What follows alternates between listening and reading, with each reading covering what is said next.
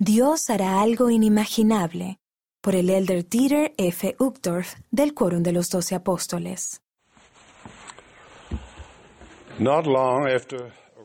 Poco después de llegar al valle del lago Salado, los santos de los últimos días comenzaron a construir un templo sagrado. Sintieron que finalmente habían encontrado un lugar donde podían adorar a Dios en paz y libres de persecución. Sin embargo, justo cuando los cimientos del templo estaban casi terminados, un ejército de soldados de los Estados Unidos se acercó para imponer la fuerza, por la fuerza, a un nuevo gobernador.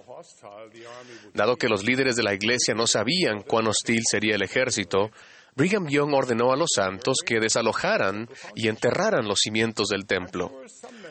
Estoy seguro de que algunos miembros de la Iglesia se preguntaron por qué se frustraban sus esfuerzos por edificar el reino de Dios. Al final, el peligro pasó y se excavaron e inspeccionaron los cimientos del templo.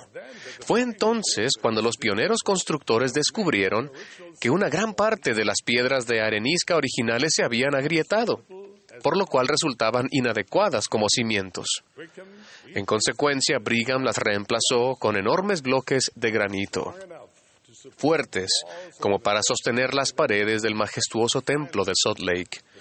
Por fin los santos pudieron cantar el himno Qué firmes cimientos y saber que su santo templo se había construido sobre cimientos sólidos que durarían generaciones. Este relato nos enseña cómo Dios se vale de la adversidad para llevar a cabo sus propósitos. Si esto les resulta familiar, dadas las circunstancias en las que nos encontramos hoy en día, es porque lo es.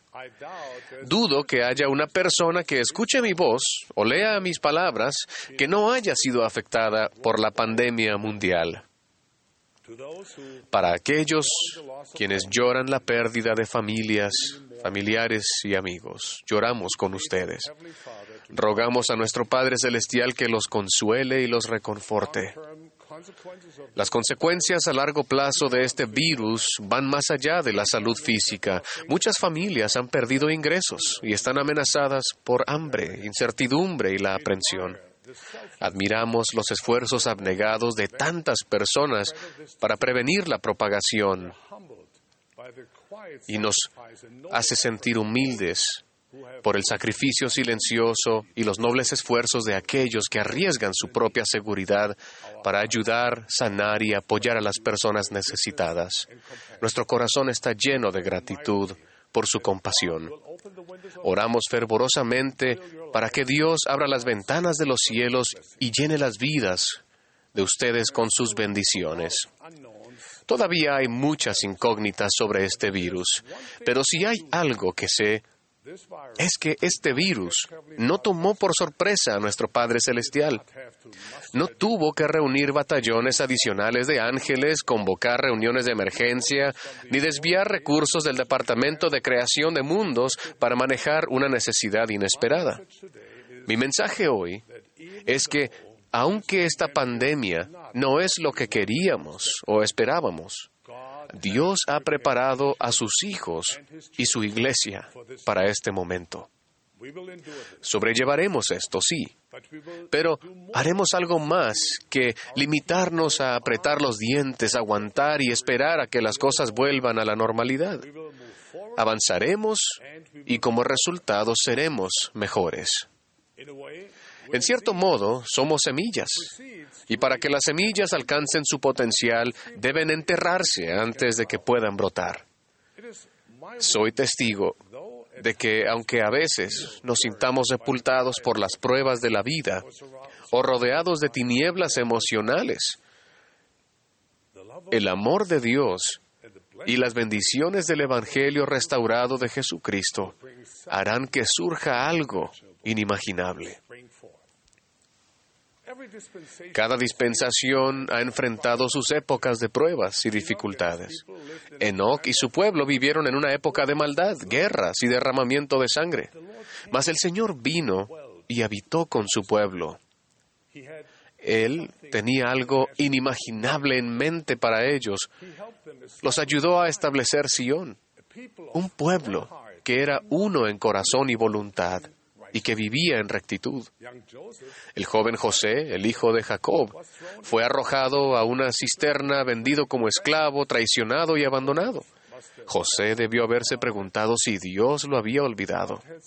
Dios tenía algo inimaginable en mente para José. Usó ese periodo de prueba para fortalecer el carácter de José y ponerlo en una situación que le permitiera salvar a su familia. Piensen en el profeta José Smith cuando estaba recluido en la cárcel de Liberty, en cómo suplicó alivio para los santos que sufrían. Debió haberse preguntado, ¿cómo se podría establecer Sión en esas circunstancias? Pero el Señor le habló palabras de paz, y la gloriosa revelación que siguió brindó paz a los santos, y continúa brindándonos paz a ustedes y a mí. ¿Cuántas veces en los primeros años de la Iglesia de Jesucristo de los Santos de los últimos días se desesperaron los santos y se preguntaron si Dios los había olvidado? Pero a lo largo de persecuciones, peligros y amenazas de exterminio, el Señor Dios de Israel tenía algo más en mente para su rebañito, algo inimaginable. ¿Qué aprendemos de estos ejemplos y de otros cientos que se hallan en las Escrituras? Primero, a los justos no se les da un pase libre que les permite evitar los valles de sombra. Todos debemos atravesar momentos difíciles, porque es en esos momentos de adversidad cuando aprendemos principios que fortalecen nuestro carácter y nos hacen acercarnos más a Dios. Segundo, nuestro Padre Celestial sabe que sufrimos y debido a que somos sus hijos, no nos abandonará. Piensen en el compasivo, el Salvador, que pasó gran parte de su vida ministrando a los enfermos, los solitarios, los que dudaban y los desesperanzados. ¿Creen que Él está menos preocupado por ustedes hoy en día? Mis queridos amigos, amados hermanos y hermanas, Dios los cuidará y, pastoreará durante estos tiempos de incertidumbre y temor. Él los conoce, Él escucha sus súplicas, es fiel y confiable. Él cumplirá sus promesas. Dios tiene algo inimaginable en mente para ustedes individualmente y para la iglesia colectivamente una obra maravillosa y un prodigio. Nuestros mejores días están por llegar, no han pasado. Es por eso que Dios nos da la revelación moderna. Sin ella, la vida podría sentirse como volar en un circuito de espera, esperando que la niebla se disipe para poder aterrizar con seguridad.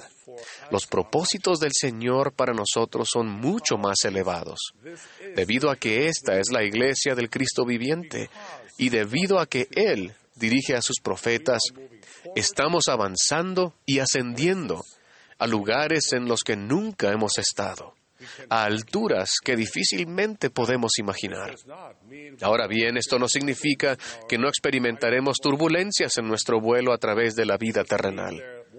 No significa que no habrá fallas inesperadas en los instrumentos, fallas mecánicas o desafíos meteorológicos serios. De hecho, las cosas podrían empeorar antes de mejorar. Como piloto de combate y capitán de una aerolínea, aprendí que si bien no podía elegir la adversidad que encontraría durante un vuelo, sí podía elegir cómo me preparaba y cómo reaccionaba. Lo que se necesita en momentos de crisis es una confianza tranquila y lúcida. ¿Cómo lo hacemos? Afrontamos los hechos y volvemos a lo fundamental, a los principios básicos del Evangelio, a lo que más importa. Fortalecen su conducta religiosa privada, como la oración, el estudio de las escrituras y el guardar los mandamientos de Dios. Toman decisiones basándose en las mejores prácticas comprobadas. Se concentran en las cosas que pueden hacer y no en aquello que no pueden hacer. Se arman de fe y prestan atención a las palabras de guía del Señor y de su profeta para que los conduzcan a un lugar seguro. Recuerden, esta es la iglesia de Jesucristo. Él está al timón. Piensen en los muchos avances inspirados que ocurrieron solo en la última década. Por mencionar algunos, se volvió a poner énfasis en la Santa Cena como centro de nuestra adoración. Se proporcionó Ven Sígueme como herramienta centrada en el hogar y apoyada por la Iglesia para fortalecer a las personas y a las familias. Comenzamos una manera más elevada y santa de ministrar. El uso de la tecnología para compartir el Evangelio y llevar a cabo la obra del Señor se ha extendido por toda la Iglesia. Incluso estas sesiones de la conferencia general no serían posibles sin las maravillosas herramientas tecnológicas. Hermanos y hermanas, con Cristo al timón, las cosas no solo saldrán bien, serán inimaginables. La obra del recogimiento de Israel sigue adelante. Al principio, pudo haber parecido que una pandemia a nivel mundial sería un obstáculo para la obra del Señor. Por ejemplo, los métodos tradicionales de compartir el Evangelio no han sido posibles. Sin embargo, la pandemia está poniendo de manifiesto formas nuevas y más creativas de llegar a los sinceros de corazón. La obra del recogimiento de Israel está aumentando en poder y entusiasmo. Cientos y miles de historias dan fe de ello. Una buena amiga que vive en la hermosa Noruega nos escribió a mí y a Harriet sobre un reciente aumento de bautismos en lugares donde la iglesia es pequeña. Dijo, las ramitas se convertirán en ramas y las ramas en barrios. En Letonia, una mujer que había descubierto la iglesia al hacer clic en un anuncio de Internet estaba tan emocionada de aprender sobre el Evangelio de Jesucristo que se presentó a la cita una hora temprano. Y antes de que los misioneros terminaran la primera lección, ella pidió una fecha para bautizarse. En Europa del Este, una mujer que recibió una llamada de las misioneras exclamó, Hermanas, ¿por qué no han llamado antes? He estado esperando. Muchos de nuestros misioneros están más ocupados que nunca. Muchos están enseñando a más personas que nunca. Hay una mayor conexión entre los miembros y los misioneros. En el pasado, es posible que estuviéramos tan atados a los enfoques tradicionales que fue necesaria una pandemia para abrir los ojos. Quizás seguíamos construyendo con piedra arenisca cuando el granito ya estaba disponible. Por necesidad, ahora estamos aprendiendo a utilizar diversos métodos, incluida la tecnología, para invitar a las personas de forma normal y natural a venir y ver, venir y ayudar, y venir y pertenecer. Esta es la obra del Señor. Él nos invita a encontrar sus maneras de llevarla a cabo, que podrían diferir de nuestras experiencias pasadas. Eso le sucedió a Simón Pedro y otros discípulos que fueron a pescar en el mar de Tiberias. Aquella noche no pescaron nada, y cuando ya amanecía, Jesús se presentó en la orilla, y él les dijo, echad la red al otro lado de la barca, y hallaréis. Echaron sus redes al otro lado y no la podían sacar por la gran cantidad de peces. Dios ha revelado y continuará revelando su mano todopoderosa. Llegará el día en que miraremos atrás y sabremos que durante este tiempo de adversidad, Dios nos estaba ayudando a encontrar mejores maneras, sus maneras, de edificar su reino sobre unos cimientos firmes. Doy mi testimonio de que esta es la obra de Dios y que Él continuará haciendo muchas cosas inimaginables entre sus hijos y su pueblo. Dios nos lleva en las palmas de sus manos compasivas y bondadosas.